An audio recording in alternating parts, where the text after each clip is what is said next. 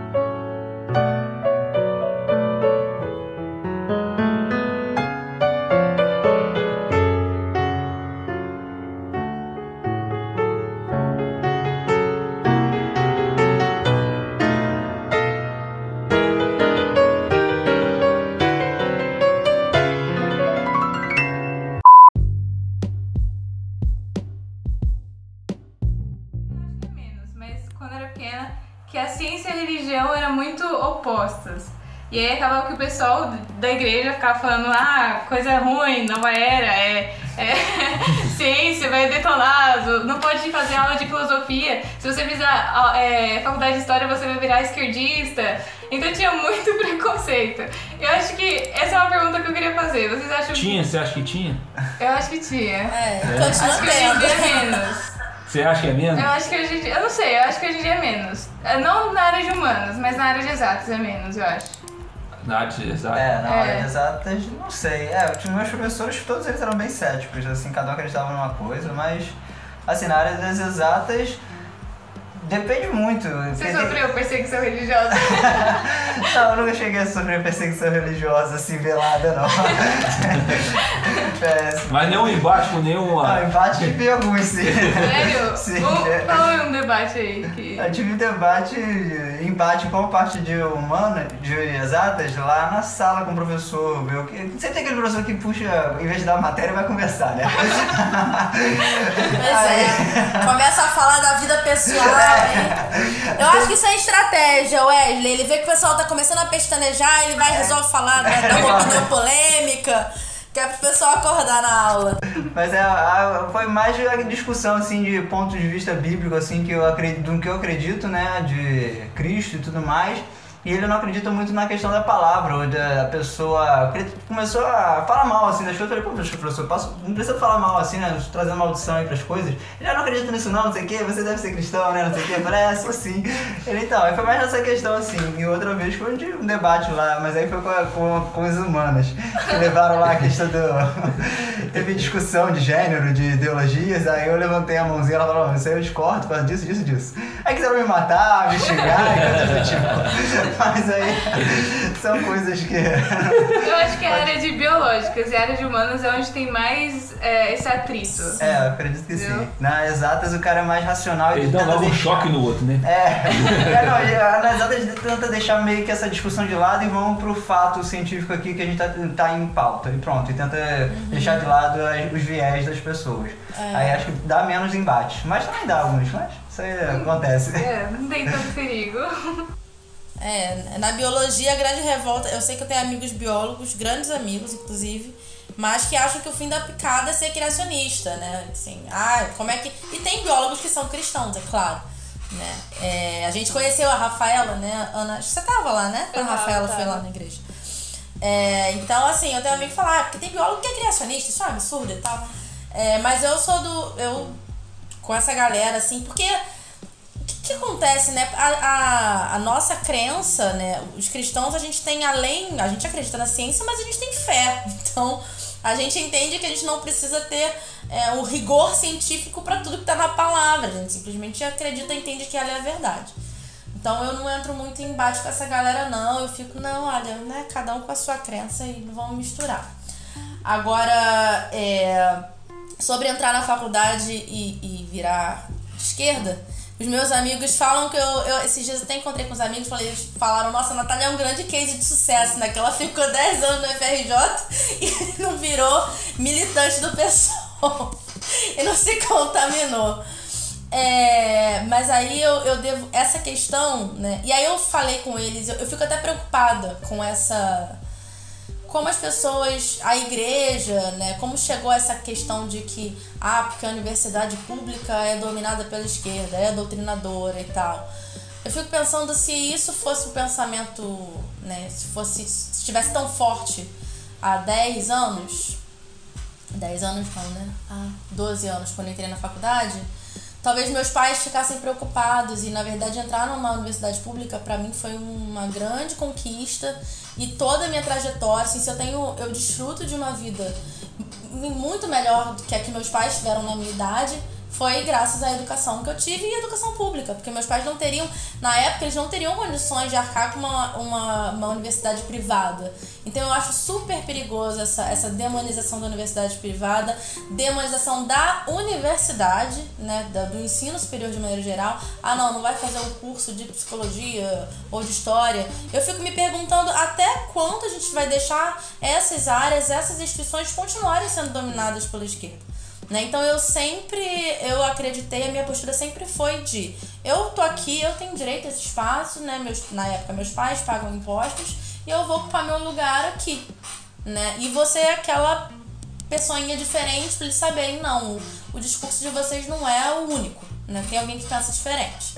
Né? Eu não entrei muito em embates, mas eu ouvi coisas desagradáveis na época da faculdade. Eu acho que na área de humanas é um pouco mais pessoas verbalizam mais. Eu me lembro, eu fiquei bem triste que eu tinha um professor, não vou citar o nome, que ele é bem conhecido na área, mas ele era um, de literatura, ele era um grande especialista em Machado de Assis.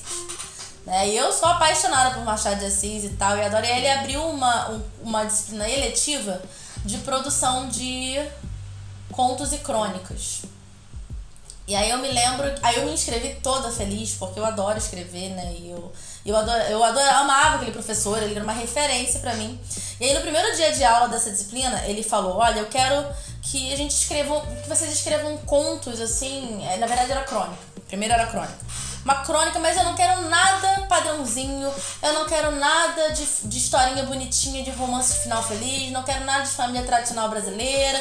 Se você for crente e tiver querendo fazer lá uma história bonitinha, se quiser pode levantar e ir embora já e tal, fique à vontade, porque aqui eu quero coisas transgressoras, eu quero que vocês transgridam. Eu fiquei olhando pra cara dele. Aí eu tinha duas alternativas, eu pensei, né? Ou levanto a mão e contesto, ou levanto, vou embora. Aliás, três. Ou então eu fico e escrevo a minha história bonitinha de final feliz. No final eu escrevi, acabei escrevendo um conto, é, enfim, baseado em fatos reais, que, que fala da minha história com o meu, na época, namorado, que hoje é meu marido.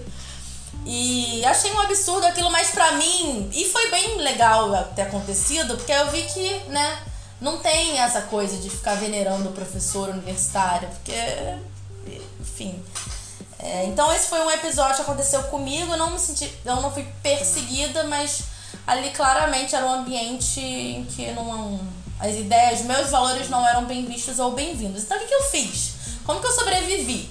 Né? Eu não me envolvia com as questões, eu me envolvia com as questões políticas que me interessavam. Né? Tipo, tinha eleição ali do, da direção, é claro que aquilo me interessava e tal. Mas, tipo, quando ultrapassava isso, eu era. Eu, eu queria muito ser independente, sabe? Então eu comecei a trabalhar cedo, tinha tempo vago. Eu dividia meu quarto com dois irmãos, eu não tinha tempo para estudar em casa, eu vivia no ônibus para ir pra estágio. Então eu ia pra biblioteca, eu estudava. Então eu fui, sabe, eu, eu extraí dali o melhor para mim. Né? Então toda vez que eu fico, eu ouço alguém falando, ah, não bota seu filho numa universidade pública, eu acho um absurdo, sabe? Porque aí quem tiver for de classe média, classe média alta, beleza, paga uma PUC. Quem não pode pagar? O filho do, do irmãozinho lá que Tá, poxa, ele tá se matando pra Natália, estudar pro Enem. Você tá Oi. muito esquerdista, tá? Com esse oh, mas você tá falando esse negócio aí, Natália. Você, quando você falou que entrou na universidade? 2008. Você entrou em 2008. Mesmo eu, ano que eu. eu é, mesmo ano que o Wesley. Você entrou no mesmo ano que o Wesley. Eu saí em 2003. E o meu caso é o mesmo seu. O mesmo seu. Só que eu me envolvi mais no DCE. Então, então o Che Guevara era o cara da bandeira. Eu acho isso absurdo. Nossa, eu acho isso muito Então- absurdo, cara. Então imagine um arquiteto urbanista. Imagine se existe algum urbanista não esquerdista. Não conheço. Nem urbanista, nem um urbanista não esquerdista. Não conheço. Porque a gente pensa na cidade como um todo. Então tem pobre, tem rico, tem todo tipo de gente. Aliás, o Oscar Niemeyer era comunista. Mas Sim. assim, o que eu quero dizer é o seguinte: realmente a, a- o problema é que as pessoas. eh, Existe mesmo um viés esquerdista nas universidades federais, isso é, é fato, É. não tem como negar isso. Porque, primeiro, eh, se é um- a Universidade Federal, a gente entende que existe uma luta de classe. Eu não poderia estar fazendo arquitetura e urbanismo eu não tinha condições. Meu pai muito menos. Graças a Deus que existiu a escola pública, igual, aconteceu com a Natália. Se não existisse isso, a gente não teria a oportunidade que nós temos hoje. Você não teria, não teria a oportunidade de estar aqui, você, aqui fazendo esse podcast. Não teria condição. Então, assim, é, eu, eu, apesar de parecer esquerdista, que eu acho que existe uma confusão enorme hoje em dia de esquerdista, direitista, tá, Natália? Eu tô brincando com você. Esse negócio É, de esquerdista, porque A esse eu também é. tô muito Não, esquerdista. A gente é o terror da, da direita e da esquerda, né, André? Ninguém gosta É, de gente, é, exatamente. É Eu muito assim, duro, é muito duro ser uma pessoa razoável, né? Ser uma pessoa equilibrada. É muito duro, muito duro andar na, na, na linha do, do meio, né? Porque o pessoal que fica um lado falando assim, você tá em cima do muro, você não. É porque você tá com eles. Aí os outros- o pessoal lá do outro lado fala assim, você tá em cima do muro é porque você tá com eles. Mas aí, do- então aí. não torcendo você cair do, do meio, né? Cair do, do, do equilíbrio. Porque, na verdade, a gente precisa ter equilíbrio. Hoje em dia, é, até a ciência que deveria ser equilibrada Não. tomou partido. É, ciência Por tá isso que está partidária. tá partidária. É por isso, é por isso que está sendo desacreditada. Dependendo da- de um artigo ou outro, é desacreditado por uma parte ou outra. Agora, é inegável que a, a- hoje, hoje em dia, na minha época, era mais forte ainda. O quê? O esquerdismo, o esquerdismo na. Ah, que não você sei. na sua época Você acho acha, assim. André? Na Eu sua também época é acho que não. Não, você É, acha que hoje tá pior? Não, eu acho assim, não, eu acho assim, na época do meu Você pai. não entrou ainda. Não, eu acho assim, na época do meu pai era o ápice porque tava saindo da Guerra Fria. Mas, Tá mas- bem. não, Não, não é não tão mentira. velho assim. Não é mentira. Não, mas isso não é mentira. Então. Eu entrei na faculdade em 96. Não, mas já tinha passado, já tinha Não, bastante. tinha, a Guerra, a Guerra foi em 80, na década de 80 Não, toda, é assim, 89 década de ali. 80, o muro Mas- de Berlim mas- caiu em 89. Mas tava na, na, na- na- já tava na época dos, dos Tava rebeldes pós- sem causa. é. Tava, já tava na época dos rebeldes sem causa, Fria. de 90, da, da- do, do, do, do rock pesado, que era o, o rock. quer Não, dizer, e hoje em é, dia, hoje, 90, hoje em dia eu 90. vejo assim, a minha base aqui, eu tô falando discussão de Twitter, tá, gente? Metallica, era coisa A base que eu tô usando é é discuss- discussão de Twitter. Eu vejo que a esquerda de hoje em dia é uma esquerda totalmente. Não é a esquerda de Stalin, não é. É uma esquerda assim, de iPhone. Mas não é de Che Guevara, não, esquerda não é de Che Não, o pessoal adora o Che Guevara e a Coreia do Norte. E a pessoa que adora o Che Guevara e a Coreia do Norte tá usando o iPhone e tá usando o Twitter, o que é toda... E é gay. É totalmente contraditório. Porque Che Guevara matava gay. Não, eu sei, Ah, é, o é que- comunismo não aceita. assim. O comunismo não aceita nada que seja fora do padrão. Como é que uma pessoa defende Mas- isso? As minorias, né? As no- minorias. Olha, mas eles têm argumento pra defender isso, né? Não, que a, até tem. A, a classe trabalhadora tudo produz a ela tudo. é, Ela tudo pertence, né? Não, isso é verdade. Só que eu vejo assim, até É dentro da própria esquerda, eles ficam se, tipo, se bicando, assim, ah, como é que você pode defender isso? Se a gente é de esquerda, mas a gente não pode defender isso. Então hoje em dia tá muito bagunçado, não é aquela esquerda, esquerda e direita da Mas Guerra é o que a. Natália falou antes. É É, o pessoal muito- que tá lendo tudo superficialmente e É. cria uma teoria falando que a esquerda é o direito, que não tem nada a ver com a esquerda nem com a direita. É, não tem Isso aí. Também chega a discutir esquerda e direita dos Estados Unidos, que é um país puro capitalista. É, não tem esquerda e direita lá, é lá Pois é. tem direito conservador ou ou direita É, ou- progressista. é, exatamente, É, esse é o ponto, entendeu? Então hoje em dia, esse negócio de direita e esquerda é muito assim, bagunçado. Tem treta entre os próprios esquerdistas entre os próprios direitistas, sei lá. Antigamente não, antigamente Guerra, Guerra Fria era aquele negócio É, separado mesmo. Capitalismo versus comunismo. Exatamente. Então eu acho que talvez se fosse no passado, poderia ser mais assim. Hoje em dia é mais uma Hoje em dia é mais é, guerra política e interesses próprios, só É, isso. Não tem, exatamente. e colocam-se um título no meio do caminho pra dizer que é diferente do outro, só É. isso. Mas no fim das Mas contas... em, não em relação ao esquerdismo, mas em relação à fé, assim, tem como conciliar a fé e a ciência? Porque, assim, no passado começou com a questão de do ro- rompeu com a Igreja Católica e o Iluminismo e depois veio Santo Agostinho tentando juntar a ciência com a razão. E hoje em dia eu não sei se isso é possível. Tem, vocês acham que é É. possível conciliar a fé com a ciência? Olha, no meu ponto de vista, eu sempre estudei ciência é, porque eu gostava de ver as coisas que, vamos assim, que Deus criou. Sempre, até uma vez que eu tava vendo assim no ônibus, que eu tava vendo assim, as- sei lá, passar por assim, por meio de uma vegetação assim, eu comecei a pensar, gente, quanto mais eu estudo a ciência, sei lá, mais eu vejo Deus. Assim, eu, eu sei que os biólogos vão se retorcer, igual a Natália falou, como é que pode existir é, biólogo, cientista que possa, vamos dizer assim, acreditar nisso. Eu até separei aqui um versículo que eu acho interessante, que está em Romanos 1, 20, fala assim, ó. Porque as suas coisas invisíveis, desde a criação do mundo, tanto o seu eterno poder como a sua divindade, se entendem claramente se veem pelas coisas que são criadas, para que eles fiquem indesculpáveis. Então acho que isso aqui define muito para mim ciência, esse versículo. É quanto mais eu estudo sobre a natureza, que a base principal de estudo da ciência seria a natureza, para ver no que a gente pode melhorar, é, a gente vê Deus. Assim, é óbvio que a gente pode fechar os olhos e olhar o nosso ponto de vista, igual a gente falou desde o início. Você pode tomar o viés que você quiser, hoje em dia tem para todos os gostos. Mas se você vai pra ciência nua e crua, eu creio que ela bate na Bíblia. Ela, tipo assim, ela- você vai chegar na Bíblia. Você vai chegar em Deus, você vai chegar em Jesus. Não tem Através como. da ciência. Através da ciência. Seria o porque- contrário? Eu, eu tenho Não, a sensação pro- que. Não sei. eu- Não, é porque assim, a visão de um um cara que começa pela ciência, ele no fim das contas, se ele for, é, vamos dizer assim, usar o método científico, não vai ter como ele depois dizer assim que não sabia, igual a Bíblia fala. Ele, tipo assim, através daquilo tudo que ele viu, ouviu, que tá, tá indesculpável, inexcusável pra ele saber que existe um Criador. E assim, essa é a minha visão. É, não, não acho que elas conflitem, e eu acho que conflitam quando tem um jogo de interesse, igual a, a ciência. Ela, ela tava lutando contra a religião, então ela não podia dar braço a torcer pra religião e dizer que pode ser que o criacionismo seja algo viável.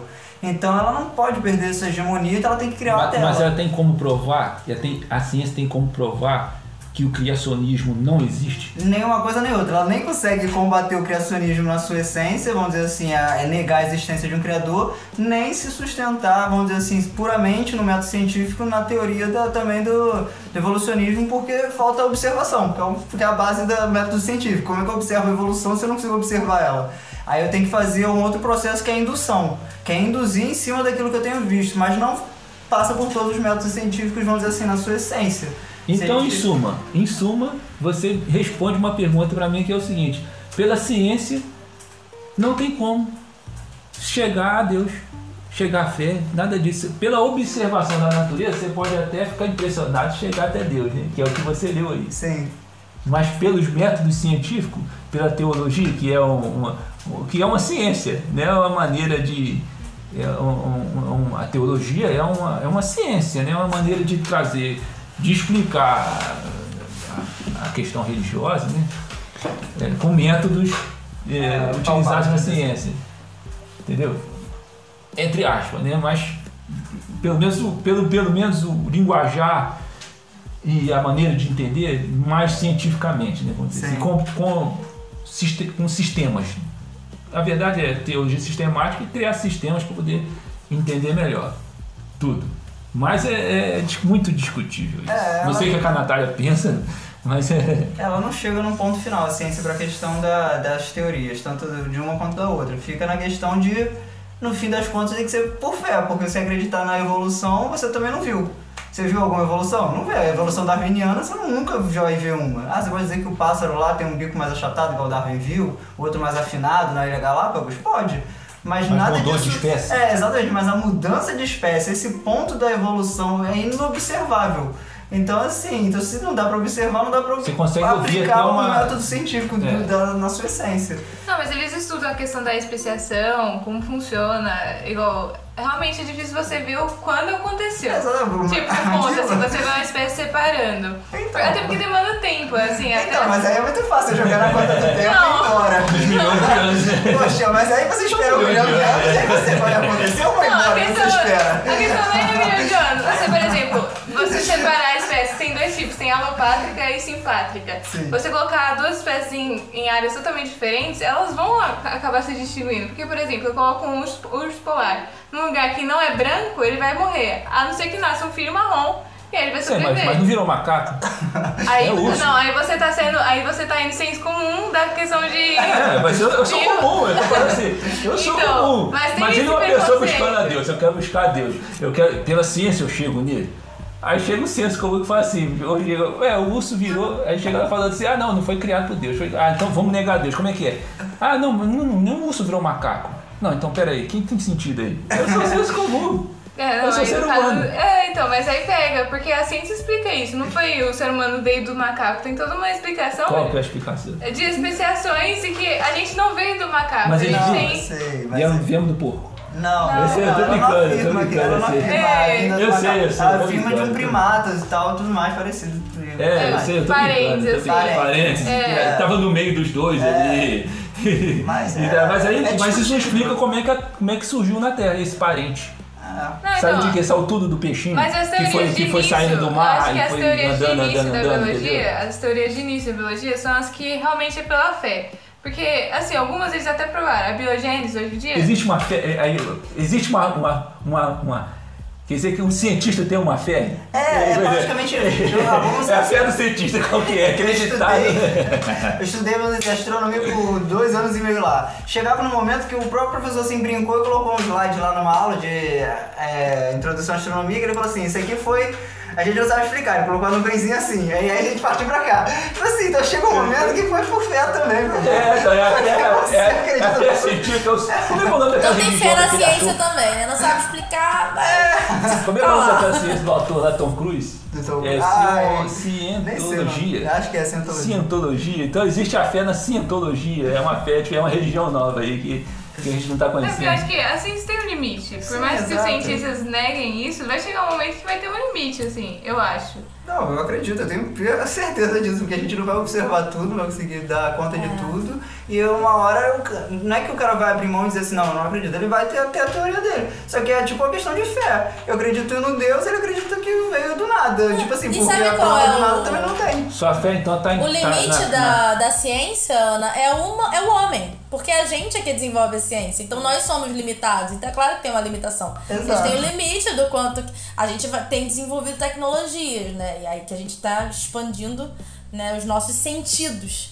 Né? O nosso olho, a gente consegue ver um pouco mais, a gente consegue né, ver os, os sistemas, enfim. Mas tem um limite sim. Agora isso aí que o André tá falando. Fala. Não, é que você falou de sentidos, eu lembrei da, de uma conversa que eu tive com a Ana hoje de manhã, falando da, da ilusão dos sentidos. Eu- Você também tava, né? Tava. Da ilusão dos sentidos.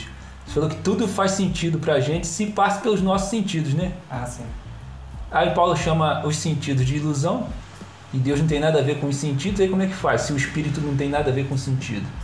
É, a ciência não consegue. Aí a ciência não consegue. A ciência é, sai da por isso a ciência não entra na fé. Não tem, não, tem Não. como uma coisa. Não tem uma. Como é que você vai. Como é que você vai provar alguma coisa? Ou se, É, o se- milagre, por exemplo. A ciência não vai provar o milagre. Não, vou estudar aqui a ciência pra provar isso mesmo. Se você provar o milagre, não era milagre. Então eu acho cara. que a- é, São Tomé de Aquino então tava completamente louco. Desculpa, a gente tem que respeitar, né? Porque era um filósofo e tudo mais. Porque ele quis provar Deus com as teses de Aristóteles. E Ele conseguiu? Não, ele usou cinco teses de Aristóteles provando ata, a potência e tudo mais. Aí, mas como é que isso chegou até Deus? Não, ele mostrou, por exemplo, que. Ah, não vou explicar a teoria de Aristóteles aqui. Mas, mas ele foi mostrando através do estudo de Aristóteles como Santo Agostinho fez com Platão pra chegar a Deus. E aí ele foi mostrando, ah, se tem. Se todo ato tem uma potência, então chega. Algum momento teve um start que foi Deus. Só que a filosofia, diferente da área de exatos, tem contas e fórmulas pra você provar uma coisa, né? Filosofia são é- teorias assim que que tem uma lógica e segue um, sei lá, um sentido, mas não tem fórmula matemática pra chegar no ponto. Sim. E ele provou dessa forma, mas se for ver, realmente não tem como. Não, eu fico, outro dia mesmo estava vendo que eles estavam descobrindo a partícula de Deus. Teve um artigo aí da partícula de Deus e tal, com contas matemáticas, não sei o que, não sei o que. Eles descobriram a partícula de Deus. E aí tá com o nome de Deus num monte de coisa, o pessoal Você tentando. tá falando do negócio de no DNA? Não, não, isso aí Ah, é uma tá. outra conversa. Não, mas é uma partícula de Deus que os cientistas estavam buscando aí. Não sei se você ouviu, Natália, sobre isso, a partícula de Deus. Eu não que- ouvi. Teve um artigo aí que estava saindo que o pessoal estava descobrindo a partícula de Deus que está no átomo, que tá, é uma partícula nova do átomo, e é uma viagem lá. Eu fiquei pensando, olha, sinceramente falando, sinceramente falando, eu pode ser, eu não tenho experiência, muita experiência, né? É uma- porcamente aqui, da minha opinião, porcamente. Eu, eu olhando pela ciência, ó, se eu olhar pela ciência, eu não consigo chegar até Deus. Não consigo. Pelo contrário, pelo contrário, eu só chego longe de Deus. Porque pra mim, é- se for pela ciência, pelo fato, é um absurdo muito grande você acreditar em Deus. Pela ciência é um absurdo. Por quê? Porque como é que você vai primeiro? Você vai provar algo que ninguém viu. Não faz parte dos sentidos humanos. Que se o sentido é. são. são o espírito não tem forma, matéria, não tem. não é energia. Não tem, você não consegue. Se fosse energia, pelo menos, você até né, conseguiria. Mas não é energia, não tem forma, não tem volume, não tem nada. Nada. Aí você fala, a única, que pode, a única coisa que você pode falar, aí nós vamos para ciências humanas, é falar do espírito naquele sentido, é o espírito da palavra, o sentido da palavra. Mesmo assim, passa a ser um sentido. Aí você fala assim, só de pensar, só de pensar no que não tem fim nem começo, já buga qualquer ciência, qualquer coisa. Só de pensar. André. Que, ah, Desculpa te interromper, mas eu acho que. Eu, eu tô entendendo o que você tá dizendo, mas eu acho que o que o Wesley tá falando, e aí eu concordo com ele, quando diz que a gente pode sim. Nos leva até Deus, não até Deus, mas à criação de Deus. Eu acho que é um pouco isso, né? Que com a ciência, né? Você. Porque a ciência, ela é. Nada mais é que a observação do estudo. Né? Você pode observar a criação de Deus. E aí você Sim. chega até Deus por meio da criação dele. Agora, não de você ter um relacionamento, ou de né, alcançar sua salvação, não pelo meio, por meio da ciência. Mas com a ciência você consegue observar a criação de Deus. Não, você, você observa a criação, que é a coisa visível. Mas eu tô falando assim, como é que você chega que essa é uma criação de um criador? Como você chega? Você observa, o- observa uma Aí tem a árvore ali. fé. Eu acho que a ciência Então, sozinha é isso que eu não tô falando. não A nos fé é um de passo Deus. além. É a ciência com a fé. Então, É a assim, então, mas a fé, então, isso que eu tô falando, você nem, não necessita nem da ciência. Eu acho que é- Basta você ver a árvore e ter a fé. Quer dizer, o passo, então, é a fé. Então, no, no caso, você, pra você enxergar Deus na, na, Na natureza, natureza. você já tem que estar sabendo, já tem que já saber Acreditar dele, que ele é o criador daquela Por isso que eu natureza. acho que tem tanto. é, Por isso que eu acho que a ciência Você- é tão cética. então, mas olha, você- Aí vocês batem no negócio, como é que vocês explicam aquele versículo que diz que através da, da- de tudo que Então, eu vejo, mas eu é- enxergo, mas é- eles mas ficam é assim. indesculpáveis na questão de ter o Porque, criador. então, mas é isso que eu tô falando. Você consegue observar na, na natureza os atributos de Deus. Se você acredita que aquilo é uma obra de Deus. Você consegue enxergar os atributos dele. Que ele é perfeito. É tudo muito perfeito. Que ele é paciente. Tudo não acontece de uma noite para o dia. Existem todos os processos todos. Você consegue. Para um, pra um, um salvo, vamos dizer assim, para uma pessoa que tem a fé, tudo que ele vê a partir dali, mesmo que ele seja um cientista mais cético, mais cético, não mais cético, mais, mais estudado, com mais dados e informações, tudo que ele vê só vai fazer ele ficar mais embasbacado diante da, da, diante, diante da grandiosidade desse criador que fez uma obra tão fantástica, entendeu? Entendi. Mas também se ele, se ele negar tudo isso, e- esse passo de fé, esse passo de fé de falar, isso aqui é perfeito, meu Deus, só pode apontar para um sujeito perfeito que fez tudo isso. Esse passo de fé é um, pa- é um passo de fé, não tem nada a ver com a ciência. É isso que eu estou falando, entendeu? Você, você, é, é, eu não. Porque, ah, ah, vamos, pro, vamos usar um método científico aqui, entre aspas, definição de fé. Vamos para a definição de fé. Sim. Qual é a definição de fé? É acreditar no que não vê. É Eu vou- prova das coisas que não Prova das coisas que se esperam, quer dizer, tem a ver com, com o futuro e, e que você não vê. Mas que é certeza, é certeza, é certeza em você. Então quem te deu essa certeza? Como é que você chegou a essa certeza? Foi pelo método científico? Eu fico pensando, o máximo que o método científico pode fazer, a teologia, é provar que Davi existiu, que a Bíblia é verdade, porque é, de repente fui lá na Palestina e descobri ali, mesmo que ali não seja o túmulo de Jesus, falaram que era o túmulo de Jesus também, ainda tem isso. Não, mas historicamente, Davi, será que a gente consegue achar Davi? Tiago, alguns dos discípulos, pode ser que você consiga até chegar nisso. Assim, ó, Abraão existiu, porque a terra que está ditada na Bíblia está lá, naquele local, mais ou menos ali. Mesmo assim, é difícil fazer isso. O ar- o arqueologista bíblico, ele é um cara fantástico, porque ele tem que realmente ir fundo, ir fundo do fundo, porque não tem muito escrito. Mas mesmo que você consiga chegar, o máximo que você pode provar é que a Bíblia, ela, ela, ela tem razão ou ela existe, é, tem fatos reais, vamos dizer assim, e que fulano existiu. Mas não significa que o Deus desse fulano é, é, é verdade, é o Deus. Não, pode ser, mas aí Entendeu? é quase que, tipo assim, você mostra todos os passos, fala assim, e aqui, tudo isso foi verdade. Será que esse milagre aqui também não foi? Porque o povo atravessou É, mas- Egito, né? Ah, é claro que tem que ter a questão do passo de fé, mas tá tudo indicando, é tipo assim, coloquei todas as Mas, cartas por na mesa exemplo, mas, aí, é, falta só você então, mas, acreditar. é, mas por exemplo, você tem, você tem um escrito da Bíblia, eu estou fazendo o papel do diabo aqui, tá? Estou fazendo o, o advogado do diabo aqui. Que isso? Você, é, não, porque a Aninha me chamou pra colocar fogo no negócio, então vamos colocar fogo, não vem. É, Você, Ô, você Aninha, faz a, a- a- Exorciza aí, Aninha. tem um Expulsa, impõe, faz imposição de mãos. É, aí tem. aí, eu vou falar um negócio, aí tem lá o dilúvio. A história do dilúvio na Bíblia. Tem a história do dilúvio, aí você fala assim, foi provada, os arqueólogos vão. Ah, poderia muito bem lá- com a Pangeia. Ou, não, escuta, aí os arqueólogos vão lá ver lá um- uma faixa de terra que tem a lama lá do dilúvio e falam assim, não, o dilúvio é real. Porque contando aqui as camadas de terra e tal, nós descobrimos essa parte aqui. Pô, bacana, descobriu o dilúvio. Descobriu o dilúvio ou o conto, o conto de Gilgamesh? Qual que descobriu? O dilúvio ou o conto de Gilgamesh? O Deus de Israel ou o Deus do povo do conto de Gilgamesh? Não, mas aí você E esses dois deuses são que iguais? É muito difícil, porque, por exemplo. Aí é uma outra discussão. Porque realmente em várias religiões a gente tem histórias muito parecidas. É, até a questão do templo dos Santos Ah. dos Santos era uma coisa egípcia, não era uma coisa é, do povo hebreu, assim. Meio que eles adaptaram, sabe? Pegaram. Porque Moisés, ele aprendeu lá. Mas eu acho assim, que isso já entra numa coisa peraí, ele muito aprendeu, difícil. ou ele aprendeu lá ou ele recebeu essa, essa revelação divina? Então, é uma coisa muito difícil, porque é, é meio pela fé. Isso aí não tem nem como provar. É meio ou é completamente? Ah, eu acho que tem, tem os dois, assim. Porque tem a questão do aprendizado, que você meio que aprende, então não é fé, você aprende. E o outro é é a fé, porque chega um momento que é instável o que você aprendeu. Você vai ser confrontado, aí vai pra fé. Então, é por isso, é por isso que, nesse caso, essa pergunta aí, vocês colocaram a pergunta que era difícil. A ciência e a fé, a junção das duas, como é que junta as duas? A ciência e a fé. Eu acho que eu vou usar a frase de Tesla que eu achei sensacional, que ele falou assim que você só faz ciência quando você entra em sintonia com Deus. No sentido de que você começa a olhar com o olhar do Criador.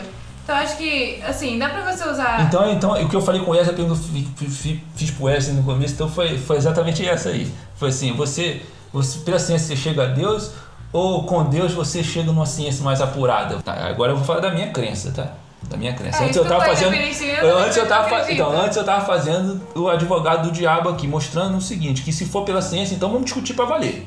Vamos começar a discutir o, o, o, o, o dilúvio, o conto de Gamesh. Vamos discutir religião, então. Aí a gente vai, vai chegar pelo, pela ciência em si, pela ciência mesmo, né? Pelo método científico. Acho que O mais, o que eu falei, pelo método científico, eu só me afasto de Deus. Eu não acho, porque essas coisas vão Isso. corroborar na palavra. Se no fim você vai chegar, a palavra é verdade. E aí, agora cabe você querer acreditar no Deus dessa palavra ou não. Não, mas a Aí pa- entra mas a palavra é Não, verdade, mas até que ponto? É, eu acho que é muito difícil você falar isso, porque é. Igual, a gente discutiu sobre isso do Código da Vinci, que o, o, Ken- o Canon, eu sempre insisto falar Canon por causa da música.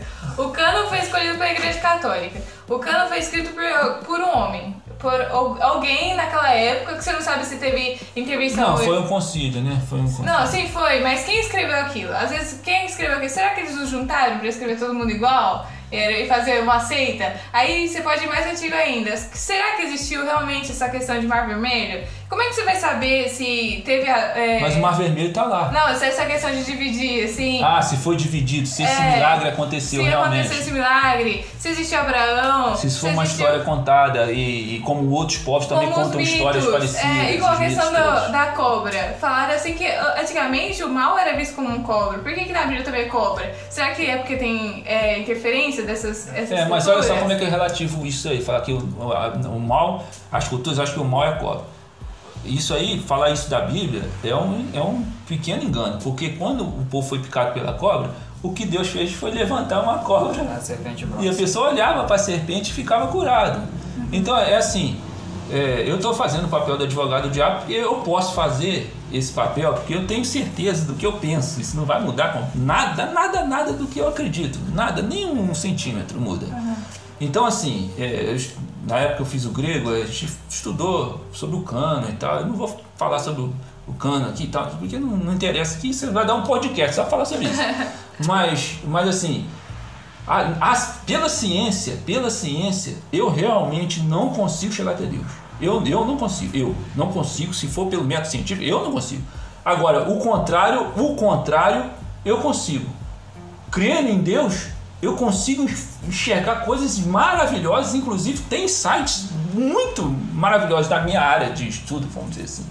É, é- é iluminado para mim e ilumina muitas Isso coisas. é o que Santo Agostinho falava. É, então, é o contrário do- de quem? De que você falou que tentou Santo provar. Tomás de Aquino. Contrário de São Tomás de Aquino, né? Um tentou tentar provar Deus pela. Que, o, que a- é o que a teologia faz, o que a arqueologia bíblica tenta fazer. E o máximo que eu acho que eles conseguem é provar que. Nem todos os personagens, que alguns personagens, ou pelo menos áreas físicas, aconteceu. Porque até Abraão, como é que você vai chegar a Abraão? Não tem escrito nenhum. Só tem a Bíblia. Sim. Eu- e você está entendendo o que eu estou falando? Se for pelo método científico, eu não acredito que haverá fé.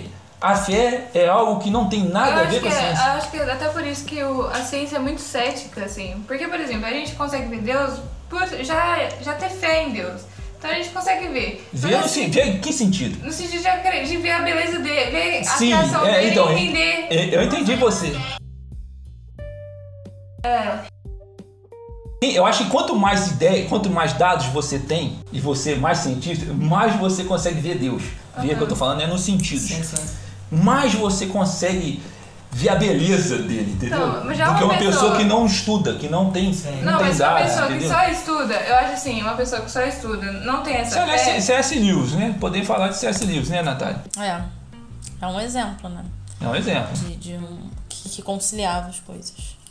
Ah, é verdade. Mas eu acho assim, que o meio científico é cético porque as pessoas que estão lá não são. Acho que assim, alguns já eram cristãos, mas não é assim, sabe? Acaba que não chega, não chega a Deus pela ciência e quanto mais estuda, acho que vai crescendo ego e vai mais no sentido de. O homo Deus fala isso, que o ser humano começa a ver que ele tem um poder.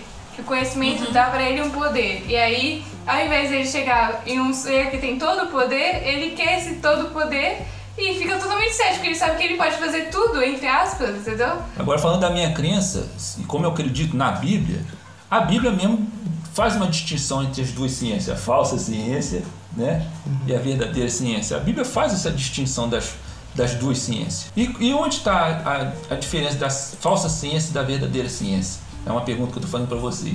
Onde estaria essa, essa distinção da falsa ciência com a verdadeira ciência? Pensa, eu estou usando agora a Bíblia, um texto bíblico falando, fazendo essa distinção das duas. Não estaria a distinção entre elas? É, por que, que uma é falsa ciência e a outra é verdadeira ciência? É só porque uma acredita em Deus e a outra não acredita em Deus? O que, que vocês acham? Vou fazer- Não estava no script essa pergunta não, né, Aninha? Pelo contexto, assim. Pelo contexto eu não lembro, mas eu acredito que ele esteja falando da. que eles chamam de falsa ciência, seja basicamente conhecimento humano, que tem uma passagem que o Paulo fala que é diabólico, na verdade Tiago É, fala que é, Tiago. fala diabólico, que é maligno, que é egoísta e tudo mais. Eu, aquele, aquele cara que lutou contra o artigo do seu amigo lá, Aham. pra poder desacreditar ele, porque, porque ele queria. Seria esse o cara, o mais futebol cientista. Fala, Natália. É, ué, talvez seja é, essa ciência que despreza Deus, né? Que eu acho que o pesquisador, é, o que a Aninha tava falando, né? Acontece mesmo, que a gente, quanto mais a gente estuda, isso em qualquer área, ciências humanas, exatas, biológicas, é, é, cresce um pouco o ego, você acaba ficando. Isso é um cuidado que o cristão tem que ter, né? né? No meio acadêmico. A gente estuda, estuda, estuda. E se você deixar, você acaba ficando meio muito arrogante, soberbo e achando que você sabe mais, né? E, e acaba o lugar que Deus ocupa acaba diminuindo. Então a gente tem que ter esse cuidado. Mas respondendo a sua pergunta, ô André, na verdade não sei a resposta, né? Tô só chutando. Talvez a falsa ciência seja essa ciência que despreza Deus nesse contexto. É, eu acho, eu acho assim, aproveitando que você falou, Natália, é uma coisa muito importante. Eu acho que o verdadeiro cientista, cada dia que ele aprende, realmente ele chega naquela conclusão que sabe pouco, né? Não Isso é sabe. Ele não fica, ele não fica orgulhoso, É pra falar a verdade. Ele, ele, ele vai ficando cada vez mais humilde. Porque ele percebe que é muito finito, perto do- da infinitude da criação. Se imagina a finitude da criação. Você pode não ter a fé de falar assim, ó, essa criação é infinita. Meu Deus, é um conhecimento que não, não consigo abarcar. Imagine quem criou isso. Você pode não chegar nisso, que isso aí já é um passo de fé. Sim. Aí já, é como diz, como diz Jesus para Pedro, não foi carne nem sangue que te, mas, eh, mas foi, foi revelação do Pai, ou seja, de Deus. Não é uma coisa que se aprende, nem que é. A fé é uma coisa que vem de Deus. A partir do momento que você tem ela, você tem um vislumbre de, de coisas fantásticas. Você consegue, você consegue sair de si, começar a olhar a natureza e perceber na natureza atributos que são do Criador. Mesmo que você não chegue nesse passo de fé, você começa a ver que é eternidade, você começa a ver no, na extensão que parece que não tem fim do conhecimento. É, do- tipo, você do- vê assim, só, só de de, tudo, de tamanho, tem de- mais de um milhão de espécies, só de besouro, Não, imagina. fora, fora os seres, cada dia. Fora os universos, os multiversos. Aí você se vê. Um ser, aí não precisa, não precisa olhar pra fora. Olha pra si. Olha pro corpo. Aí você começa a ver todo o funcionamento que você não tem. con- Você, você não pensa pra viver. Se você pensar pra viver, você não, não utiliza o corpo. Sim. Se você fosse pra pensar, eu vou fazer o meu estômago funcionar, você não trabalha. Vou fazer meu, meu- o cocô andar dentro do meu esti- intestino. Porque tem que fazer, senão o bicho não sai. Ou seja, nós temos, não temos controle nem das próprias fezes. Nós não temos controle nem das nossas próprias fezes. Então como é que você. A gente praticamente usa, só utiliza algo que foi dado pra gente de graça. A gente nasceu com isso, cresceu, nós, a gente não, não fez nada por isso. Aliás, o que a gente faz é estragar isso, né? Muitas vezes, usando. um- o- como a gente não leu o manual, a gente utiliza às vezes o corpo de maneira que não. Então, assim, eu acho que a verdadeira ciência, o verdadeiro cientista, ele, como você citou Tiago lá, que, que a falsa ciência é, leva, leva orgulho, leva o debate, leva. Eu acho que o verdadeiro cientista, ele, ele fica mais humilde a cada dia que ele aprende. Sim, eu, eu lembro que tem um professor meu que ele, quando professor de física, ele falou isso, ele falou uma, mais ou menos uma ideia pra gente tentar entender a grandeza da, da pesquisa. Que é, imagina você olhando o mar e tudo que você vê, assim, com a cabeça assim parada. Além daquilo que você tá vendo, tem um outro mar lá atrás que você não tá conseguindo enxergar, que é muito mais o. Você enxerga um campinho de visão que você já acha muita coisa, mas lá atrás tem um leque muito maior que você não consegue enxergar, que na verdade você enxerga um pouco aqui, tá achando que sabe muito, mas tem tudo aquilo que parou ali no horizonte, você não consegue enxergar que vai além. Se você ainda vira a cabeça, ou seja, muda de campo de visão ou de ciência, aí você descobre que você vê um pouquinho ali, mas aí você descobre que você vê menos ainda. Então quando você mais você olha assim, você mais você descobre que o seu campo de visão é limitado e tem uma, uma vasta quantidade de Se, informações. e se você enfiar a cabeça na água? Aí fica pior ainda, né? Aí vira um mundo. Aí você descobre que Você chora, você fala, meu Deus do céu. Não, mas eu acho que assim, é muito difícil porque além dessa questão de humildade, tem muito orgulho, eu acho que ter essa possibilidade de conhecer muito também é, sobe aquela ideia de poder ser Deus, assim. Porque eu vejo que, lendo esse livro eu tô amando, é, é, meio, é meio ateu, mas eu tô gostando muito. Homo Deus. Meu Deus. é meio ateu, mas eu gosto muito. Os grandes ateus viraram excelentes Qual é o livro que você tá lendo? Homo Deus. De quem? Da. E um judeu, eu não sei qual é o nome dele. Ah, tá. Mas ele também escreveu Homo Sapiens. Mas enfim, o Homo Deus, ele, ele mostra, assim, é, muita questão de que quanto mais os, a, a gente Ah, conhece... da Yu, do Yuval Harari? É. Harari. Ah, sim. Então, quanto mais a Porque gente a é, breve conhece coisas, tem a possibilidade de, por exemplo, evitar fome, evitar doença, evitar guerras, parece que cresce uma vontade de poder, além disso, ser imortal, ser... é, não envelhecer, poder ter o poder de estar lá, estar aqui. Isso cresce e acaba que o ser humano quer virar um deus e acho que essa é a perdição total. Porque acaba que essa, essa falsa sensação de ser um deus é, Não sei o que acontece. Acho que a- o ser humano acaba se destruindo. Eu vejo que hoje em dia, eu não sei porquê, é uma tendência que eu tô vendo. Até estão criando séries sobre isso. Tudo bem que essas séries são meio conspiratórias. Não, mas se você pensar no X-Men, são todos semideuses. Os, heróis são semideuses. Tem É. poderes Eu especiais. acho que a partir do momento que o ser humano conseguiu, é, por exemplo, evitar Não doença, a, a partir do momento que o ser humano conseguiu evitar a guerra, porque faz um tempo que a gente não tem essas grandes guerras. O ser humano começou a querer, além disso, ser Deus, mais do que antes, entendeu? Não, Ana, eu, eu discordo um pouquinho nesse ponto, que a gente não tem. A gente tem outras guerras agora. É, a gente tem outras guerras porque a gente tem outros tipos de interesse. Então a gente não tem mais essas guerras bélicas, mas tem guerras ideológicas. A gente tem. A gente tá vivendo uma guerra fria agora de novo, né? É porque a gente tá vivendo o momento. É é mais fácil analisar quando você. Né, alguns anos depois. Mas acho que a gente tem outras questões. Mas isso do, do homem querer ser Deus, isso remete ao pecado original, né? Na verdade, a nossa queda começou assim. A gente querer saber, né? Deu um que, que Eva ali querer saber, ter conhecimento de tudo como Deus tinha. Então acho que isso faz parte da nossa natureza pecaminosa. A gente sempre vai ter que lidar com isso. E assim, meio que respondendo o seu atrasado, duas horas depois, respondendo que você perguntou se dá para conciliar fé e ciência, eu acho que não só dá como a gente deve. Eu acho que a gente tem que tá, Eu concordo com tudo que o Wesley falou sobre a questão da, né, de ver a beleza de Deus na, por meio da ciência, mas acho que a gente tem que fazer ciência sim, acho que a gente tem que ter cada vez mais cristãos cientistas, é, só que sempre com esse cuidado. É um cuidado que a gente tem que ter na nossa vida, na nossa profissão. A gente que está na área de ciências humanas também fica muito tentado a. Né, você começa a ver, a, a, estudar, né, historicamente, a questão da, da igreja também. Se você começa a olhar muito para o homem, você esquece de Deus. Então a gente tem sempre que pesar. Mas eu acho, eu sou uma, eu incentivo sempre todo mundo a estudar bastante. Eu não sou desse, dessa galera que não, não vá para a universidade, não faça tal curso, imagina. Então nenhum cristão vai fazer história porque não vai virar esquerdista. Assim, acho que as pessoas estão dando uma, eu acho que a gente tem que fazer o contrário, né? O contrário, concordo, na verdade. Concordo. A gente tem que estar tá lá, a gente tem que ter cada vez mais cristãos conhecendo a história e questionando e cobrando, sabe? Por que que, que acontece? Por exemplo, na minha dissertação de mestrado eu usei Vygotsky. Vygotsky é, é um, um estudioso russo que era comunista. Assim, a minha orientadora na, na que orientou, ela nem é de esquerda e tal, mas assim, são os teóricos que, que estão disponíveis, são os mais aceitos, são é o que se usa, entendeu? Então aí você acaba, eu usei ali o que me interessava, que era a teoria da atividade, né, que o que eu precisava, eu precisava de um teórico para embasar. O meu tema era super recente e por não tinha literatura na minha área sobre produção de mídia.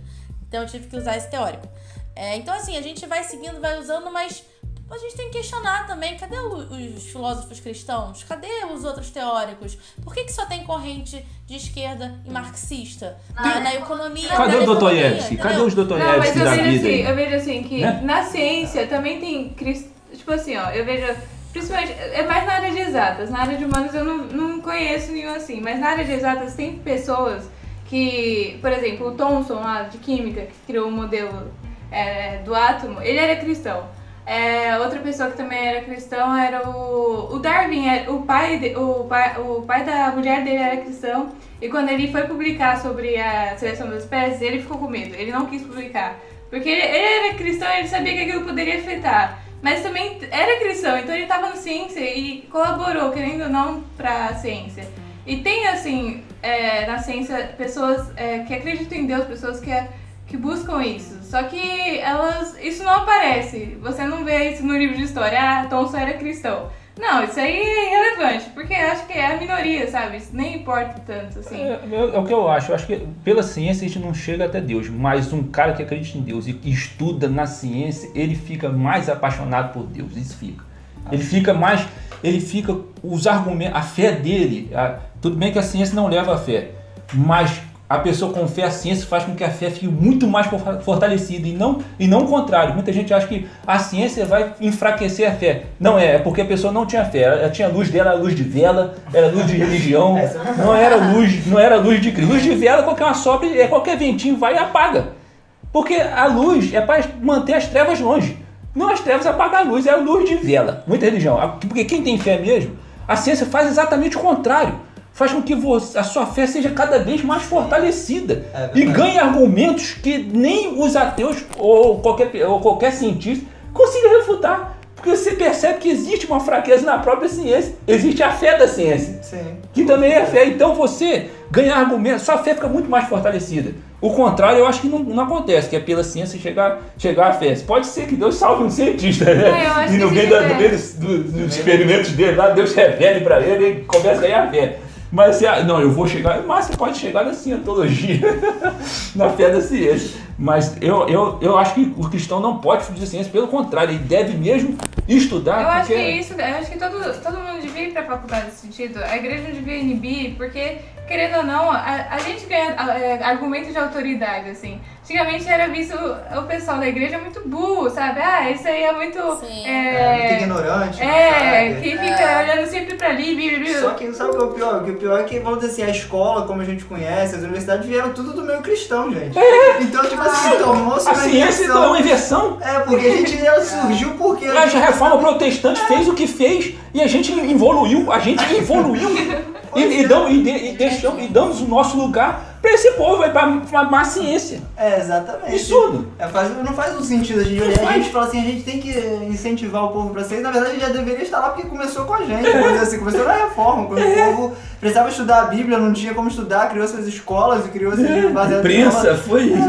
Então, tipo assim, então realmente é uma coisa que a gente não pode deixar. uh, Tipo assim, essa- esse pensamento de que o cristão vai entrar pra universidade e vai se corromper, então a visão é que, Não, é então, ele não era cristão. É, a fé dele, a fé É, dele era a fé exatamente. A gente não tá acreditando mais na nossa fé, né? É, a fé dele era É. luz de vela. E aí, aí sabe o que, que eu acho, gente? Que é, é uma dura realidade de hoje? Os pais estão querendo terceirizar a educação. Ah, porque a escola tá horrível, meu Deus, temos que mudar a escola. Gente, quem educa é pai e mãe. É isso aí. Verdade. Quem educa é pai e mãe. Quem educa com valores, os valores e princípios, dos pais.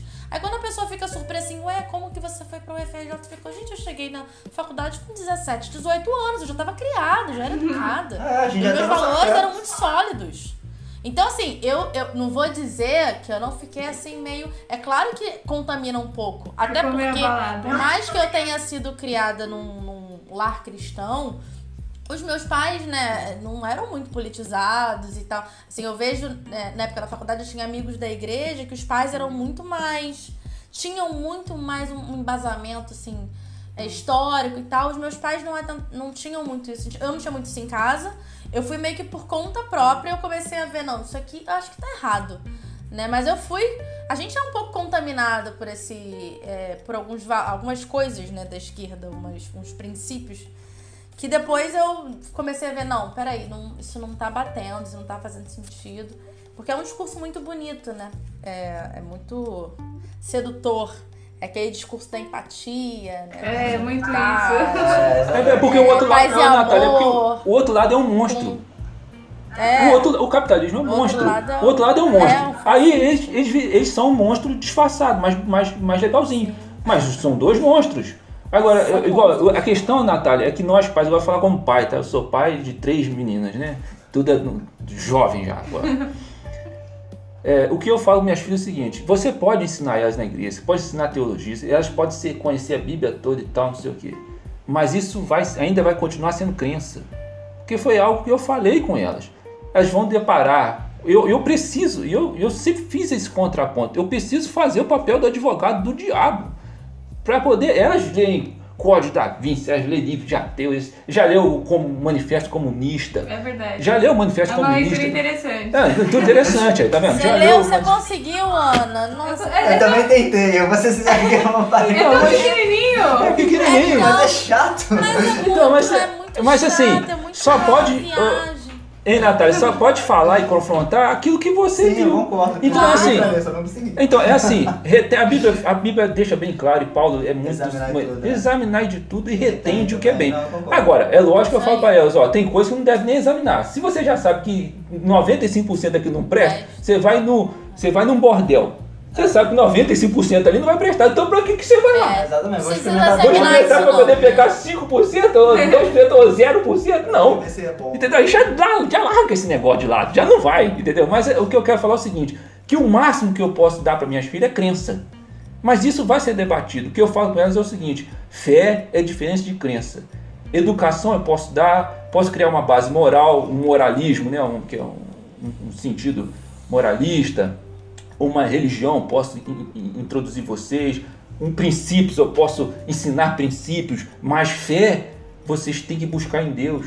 Porque eu não vou estar com vocês, vocês não vão, a igreja, você não vai levar a igreja junto com você para a faculdade. Aliás, quanto mais preparado você estiver para o confronto e para o mundo, quanto mais você estiver preparado, mais a chance de você ser íntegro, ser você naquilo. Entendeu? Eu, eu, eu, não sei se eu estou errado, assim, eu ainda não, já testei, a Aninha já participou de uma escola que foi realmente tremendo, foi muito difícil. Ela participou de coisas assim, absurdas, que eu não posso falar aqui porque está gravando e, e vai criar problema com os politicamente corretos. Que eu não sou nem um pouco, mas aqui eu estou fazendo uma de politicamente correto. Mas ela passou por situações difíceis. Eu tentava, eu estava do lado, eu estava do lado, assim, mostrando para ela, ó, isso aqui é assim, assim, assim. Mas não chegava e falava assim, vou tirar você de lá. Eu vou. Não, a fé, a fé dela tem que ser confrontada até para saber se ela realmente tem fé. Sim, porque você vai tirar ela de tudo, então. Porque É, tudo vai assim, criar- mas, vai mas tirar geralmente eles criam e colocam numa redoma É. religiosa, É. num templo, para poder pensar, enquanto tá ali, tá protegido. Saiu dali, igual você, Natália, entrou lá, já pensou? Você não seria o que você é hoje.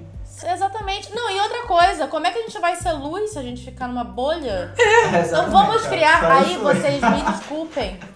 Natália, hoje eu, tava- hoje eu até falei com o Wesley. Aí eu fui ver o post da faculdade que eu entrei em biomedicina, aí tava cheio de pronome neutro. Eu não quero sair da minha bolha. Aí Wesley falou assim, você precisa, tem que sair. Gente, ser- desculpa quem gosta de pronome neutro. Eu acho isso absurdo, mas tudo bem. Não, ô, Ana, isso tá chegando nas instituições também, né? Porque as pessoas querem.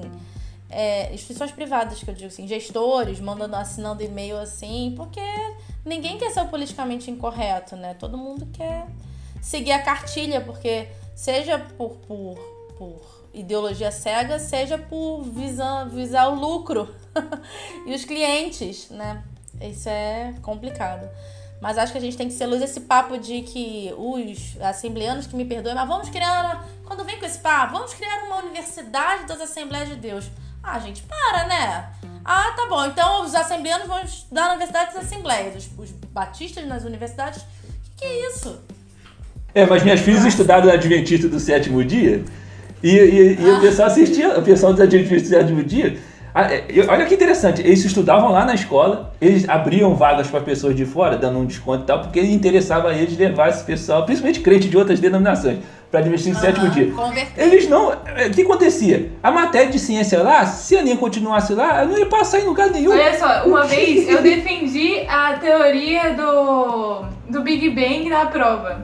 Eu defendi usando um conceito que eu tinha aprendido sozinha e o professor colocou que estava errado, porque a teoria era criacionismo. Eu fiquei, gente, isso não é possível. Eu vou fazer o Enem e vou colocar lá, criacionismo tá certo, porque eu acho que é assim. Você não Porque acredita? é o que eu acredito, de acordo com a minha fé, vai citar a Bíblia na redação. É. Não, né, gente? Exatamente, o negócio. é- é- quer dizer, a escola ela tem que ensinar todas as vias, todos os viés. Claro. Mesmo que você. Agora você tem. Os pais, igual você falou, os pais que educam os filhos. Se, eh, Natália, se, se você. Se o, se o pai estiver educando a criança e, e aquilo que ele está falando não tem senso de realidade, nem mais cedo ou mais tarde, a criança vai se debater com. Vai se, se debater mesmo, vai se debater, né? Vai, vai lutar com o mundo e vai perceber que os argumentos dela são fraquíssimos. Vai perceber que o pai dele não sabia nada, a mãe dele não sabia nada. Entendeu? Então é melhor apresentar a verdade. É é a minha verdade, a minha verdade é essa. Ah, existe quantas verdades? Ó, para mim só existe uma. Só existe essa. Essa é a verdade. Existem várias realidades, mas essa para mim é a verdade.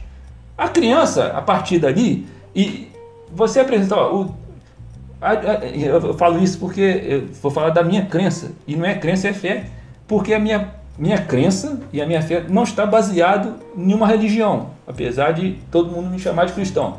Está baseado numa pessoa, e é uma pessoa que é viva. É, é algo muito além de uma religião, é um relacionamento.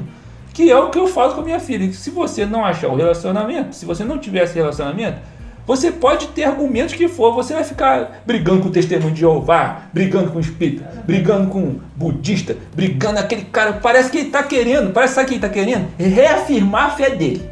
Aí fica brigando, todo mundo sabe, querendo assim, reafirmar minha fé. Quanto mais eu brigar, não é esse o sentido, entendeu?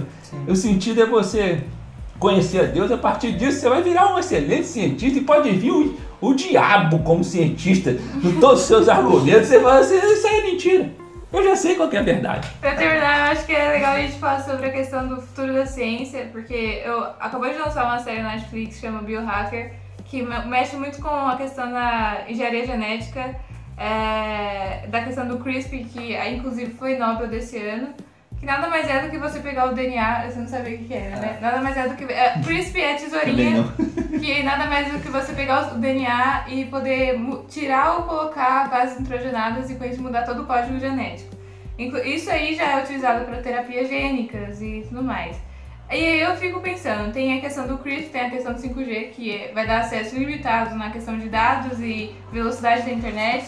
As pessoas vão conseguir monitorar uma coisa aqui no Brasil, mo- monitorar uma máquina lá no Japão, pelo, aqui no Brasil. E isso é uma questão até política. Tem a questão da, do coronavírus, que vem o ensino à distância, que é outra coisa que a gente está lidando. Crianças ficam na frente da tela horas e horas, porque joga videogame, depois vai estudar no, no computador, depois mexe no celular, no Instagram. E tudo isso, assim, acho que. Eu não sei qual é o futuro. Pra mim, é uma coisa extremamente pessimista. Porque o ser humano não sabe lidar com as ferramentas. O CRISP eu acho que vai. Algum dia eles vão usar pra transformar os seres humanos em máquinas. eu não sei. Talvez seja uma coisa muito senso comum de, de teoria de conspiração. Mas eu queria saber se você, o que que vocês acham assim do futuro da ciência e humanidade, aspas. Eu acho que vai chegar na Bíblia, só isso. Acho que finaliza. Fim dos gente tá tempos. chegando lá. Se, é pra resumir tudo isso aí que você falou, vamos falar o que. Que, que, A gente tá no princípio das dores pro meu. que o acrescentar da ciência, o que aconteceria? O amor de muitos esfriaria. É, vai, vai se concretizar Mateus lá. E tá começando mesmo, né? Tá todo mundo se afastando, entendeu? O amor tá indo pro, pro brejo. É, a pandemia deu um, deu um gás nisso, né, gente? É. Um esfriamento. Porque, infelizmente. É, eu, eu, no meu ponto de vista, eu resumo nisso, que tá, tá chegando aí o que. Será que vai chegar um ponto de Matrix? Não, acho que não. Acho Não, que, eu acho que porque não. pra chegar no ponto de Matrix. Eu acho que em Matrix nós já estamos há, há bastante tempo. Eu acho que a gente. Já tá Matrix a gente já tá vivendo a, a ilusão dos sentidos já desde que mundo é mundo e o pecado entrou no mundo.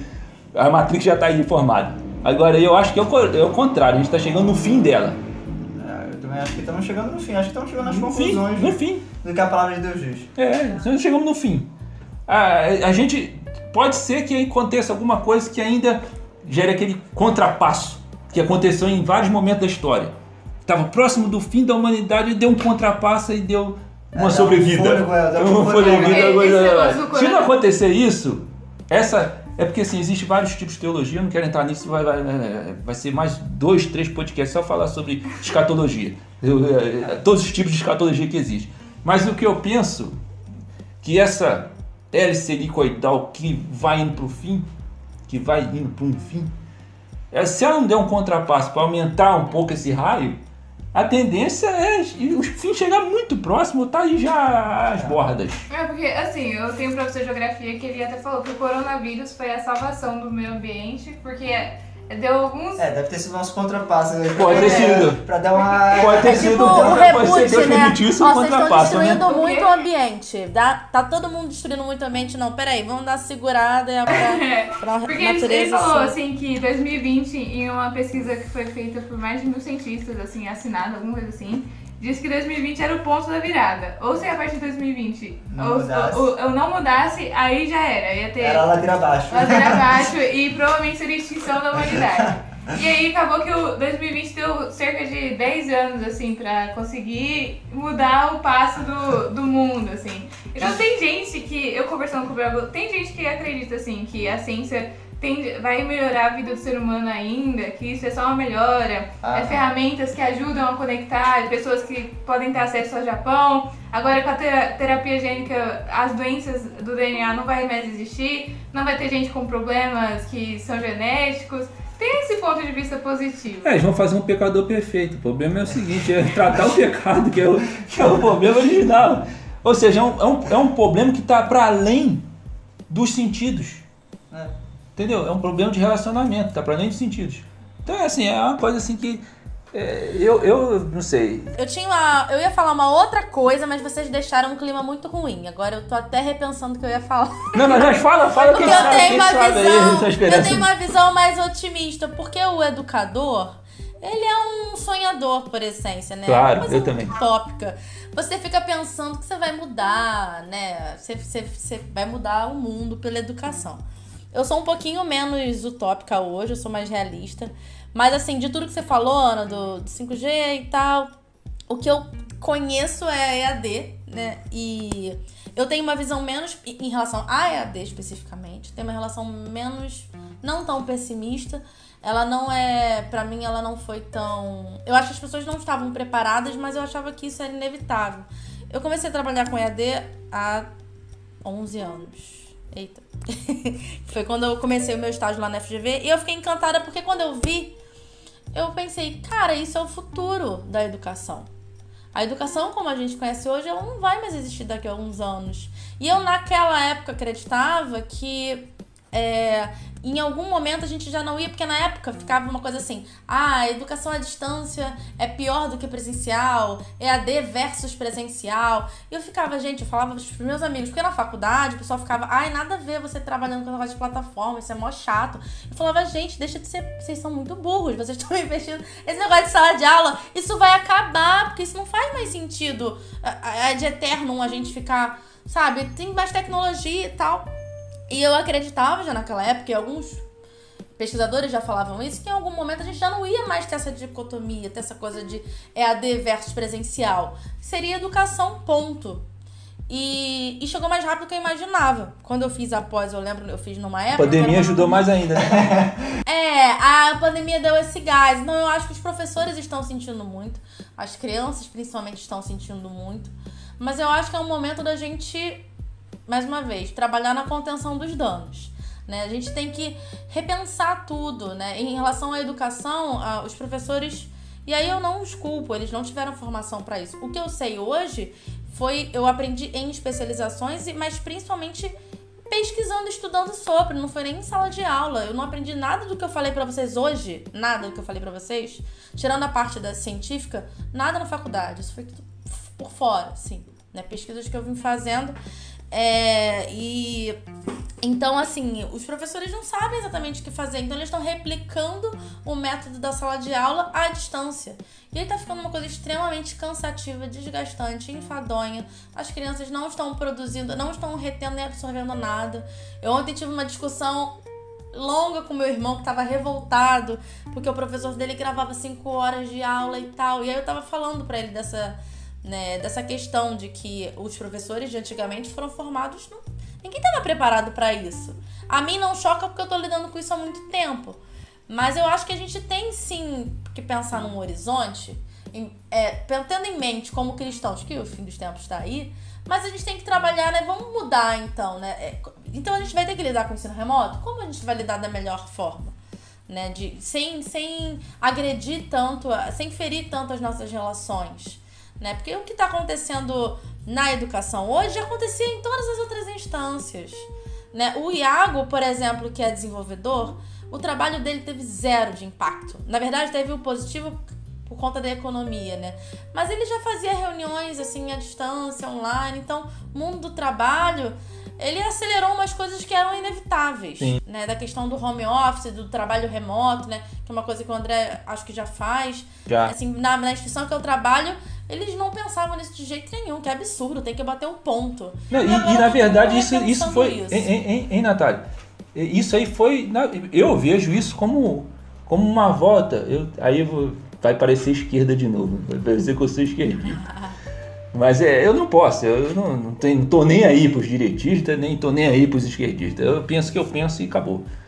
A, a questão das manufaturas, que antigamente as pessoas, até daí ver os sobrenomes, né? Os Ferreiras, que a, a, mulher ficava ajudando o cara, a oficina dele ficava em casa, os filhos iam crescendo, aprendendo aquele negócio, e eles trocavam os trabalhos, né, e tal, até que veio a Revolução Industrial e aí colocou todo mundo na fábrica, homem e mulher, veio a guerra e colocou as mulheres, né? Que os homens estavam tudo morto, colocou as mulheres na, no negócio e tal, e aí virou o que virou, aí tinha que bater ponto mesmo, porque a pessoa não nasceu para aquilo, mas aquilo era a única maneira de ganhar dinheiro para poder Sim. sustentar, para ganhar o pão, e ela era obrigada a fazer isso. O, o, o resultado daquilo era produzir bala para a guerra, quer dizer, o, o produto daquilo era para matar os outros seres humanos. Quer dizer, é uma coisa absurda e você trabalhando naquilo, não querendo, só é obrigado, porque senão você morria de fome. E a família todo, tudo destruído, porque ninguém tinha. Não, não há como não ter laços é, se, se não estão juntos.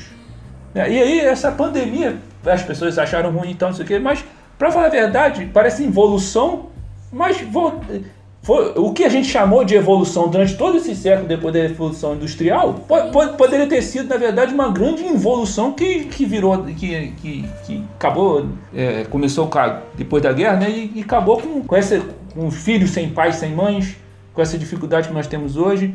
E o que a Natália falou, isso, isso é, é algo assim, só pessoas que não conseguem chegar um palmo na frente do nariz de perceber que essa, essa questão de presencial ou não presencial é, um- é uma questão séria para se levar. Não existe essa questão, gente.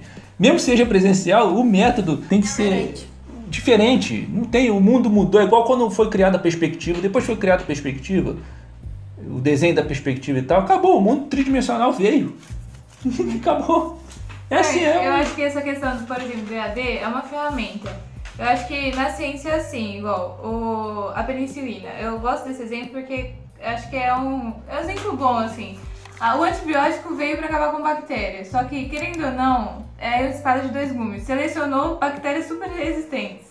E aí a ciência foi lá e criou antibióticos mais fortes. Eu acho que é essa questão de evolui e cria, e cria resolução para os problemas que foram causados. Aí eu só tenho medo de que chegue um momento que o problema causado seja maior do que possa solucionar. Mas geralmente é assim, cria uma ferramenta, aí você vê o que, o que traz de bom e o que traz de ruim. Aí o que traz de bom, você, beleza, é, tenta adaptar, melhorar, e o que traz de ruim você, você tenta tirar. Eu acho que isso é no EAD, eu acho que isso vai acontecer no curso também, que o que for de ruim, que, por exemplo, sei lá, se começarem a agir de forma antiética, começarem a mudar e matar fetos, eles vão ver uma forma disso não acontecer. Eu não sei, talvez seja uma maneira positiva de pensar, que o ser humano vai consertar os erros das ferramentas que eles mesmos criaram, não sei. É, isso aí. Eu, eu, eu defendo sempre que, ao invés de oferecer resistência, a gente precisa discutir e lidar com as questões. A inteligência artificial, por exemplo, é uma coisa que assusta todo mundo. Né? E principalmente na área de educação, agora com o EAD, os movimentos, os sindicatos estão todos se articulando, que isso é um absurdo, que é o dobro de trabalho, blá blá blá. E, mas ninguém tá dis- querendo discutir. Ninguém, né? Poucas pessoas estão discutindo é, quais são as vantagens, quais são, os, quais são as coisas boas que a gente pode usar, quais são os problemas que são gerados e como a gente vai lidar com eles. Né? Eu acho que é urgente discutir essas coisas, o modelo de EAD, a inteligência artificial na educação, é, e não só na educação, né, mas no mundo de maneira geral, na, nas indústrias. Fala-se muito em- em em empregos desaparecendo, a gente sabe que vai desaparecer, isso acontece, historicamente sempre aconteceu, mas novos empregos são criados o tempo todo, né? Só que as pessoas precisam se especializar mais. Então esse é uma coisa, é uma é, é típico da esquerda assim de oferecer muita resistência. Marx era uma pessoa que falava do, do perigo dessas máquinas, né? É. da, da- que iam acabar com os empregos dos trabalhadores. Eu fico, gente, Viagem, precisa viagem. nem muito longe. Quando tem uma coisa nova é assim, sempre quando vem uma ferramenta, como teve na É assim, quem não consegue lidar com um negócio novo, fica na galera da resistência, entendeu? Fica, não queremos isso. Nós somos contra, eu não concordo. Aí o pessoal que consegue manejar, pô, que maneiro, isso aqui funciona, isso me ajuda, isso facilita meu trabalho, né? Então, aí a gente fica nesse embate. Eu lido muito com isso no meu trabalho, não é todo mundo gosta de mim, não. Tem os professores que ficam bem irritados quando eu falo. Tem uns que acham o máximo. Nossa, que legal. Tem uns que ficam, ah, não.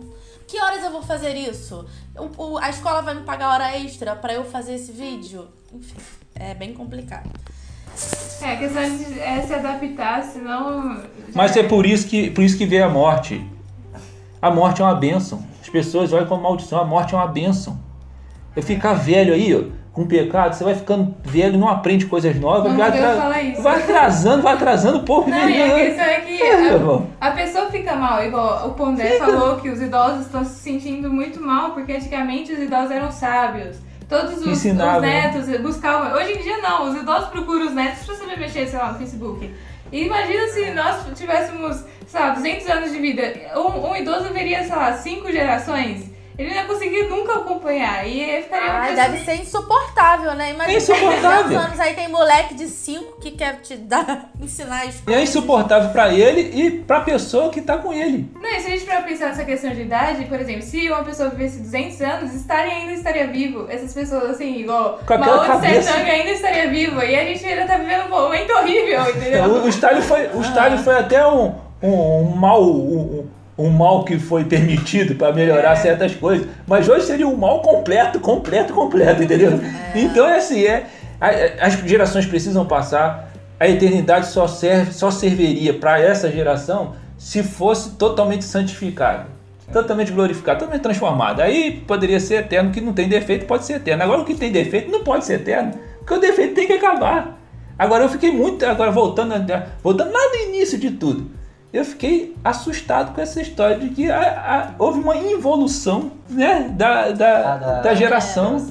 Mas olha só, uma coisa que a gente acabou nem falando e eu, eu tenho me preocupado muito com isso é a questão da leitura. Ah, é. Você vê que as pessoas estão tendo cada vez mais dificuldade para ler. Eu me incluo nesse grupo. É, as crianças estão tendo cada vez mais dificuldade de, de concentração. É, E aí é por isso, André, que.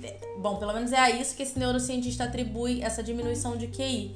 As crianças não querem nada, grandes desafios, sabe? Eles jogam aqueles joguinhos, então é recompensa imediata o tempo todo sabe? Só fazem uma coisa se tiver algo em troca. Aí tem várias questões também, né? As, as mulheres no mercado de trabalho, as crianças. Precisamos fazer outro podcast, hein? É, parte 2. Não, essa questão de leitura também de. é, Assim, a leitura, querendo ou não, é um hobby que dá prazer. Só que é um prazer que exige é, disciplina, porque você tem que ter um tempo ali. E também, às vezes, Concentração. exige até um conhecimento prévio de algumas coisas. Porque não é qualquer livro que você pode pegar assim. Você tem que tem um passo ali, um progresso. E no livro O Deus fala uma coisa que é muito interessante. O prazer, antigamente, era conquistado, por exemplo, o cara tinha o prazer de escalar a montanha, o Monte do Everest, porque ele no final sentia aquele prazer. Ou tinha o prazer de trabalhar, porque no final tinha lá aquele descanso, a endorfina e tudo mais.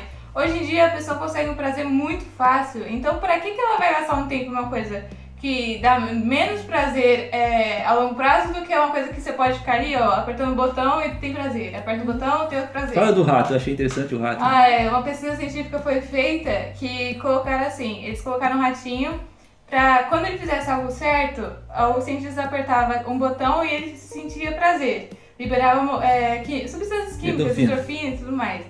E aí o rato, com o tempo, ele começou a aprender que o que dava prazer pra ele não era o fazer algo bem, era só apertar o botão.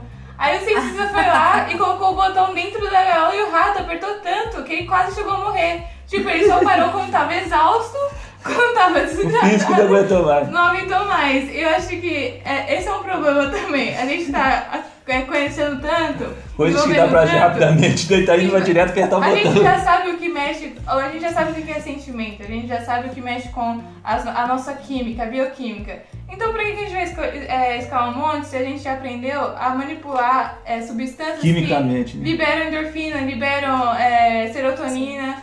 Então, assim, é- eu acho que a ciência é realmente uma, uma espada de dois gumes. Você aprende a lidar com uma coisa que antes tudo. você não sabia, mas ao mesmo tempo isso pode ser você usar de uma maneira tão ruim que pode destruir alguém, como as drogas destroem alguém, entendeu? É porque a droga é esse botãozinho do rato. É. É isso que essa geração tá vivendo. Então eles não estão desenvolvendo. A leitura é que nem o cálculo complexo. Né? Pô, você tem aquela calculadora científica que faz tudo. E assim como dicionário, gente, uma- dicionário é uma coisa que eu amo. Eu tenho um monte aqui. Eu acho que meus filhos não vão. Eles vão ficar, pra que, que Meu pai lia dicionário no banheiro. Ai, que coisa idiota! Né? E, gente, eu me lembro que eu aprendi a usar o dicionário, né? Então, a procurar. Isso para as próximas gerações deve ser uma coisa completamente sem sentido. né? Tem dicionário na internet, só você digitar, não tem porquê você. Mas aí o que eu achava um barato quando eu era criança do dicionário é que você descobria várias palavras. Eu gostava muito de dicionário. Eu não era criança normal. Minha relação, meu pai, ô, criança Natália, estranha. meu pai, meu pai levava o dicionário pro banheiro. Ele gostava de ler dicionário no banheiro. Ele ficava um tempão lá lendo os dicionários Aprendendo palavras no banheiro. Ele tinha esse, esse hobby aí de ler dicionário no banheiro. tinha um dicionário lá do lado do vaso. Pra ser sincero, eu vou confessar que eu joguei o dicionário de português fora depois que o meu celular já virou smartphone. É. É de, é de exatas eu faço isso mesmo. com a calculadora. né? A gente calcula até, até operações básicas, assim, você pega uma calculadora rapidinho, você tem o resultado. Né? Então aí você, o raciocínio lógico e a, a interpretação de texto estão virando coisa assim, item de colecionador.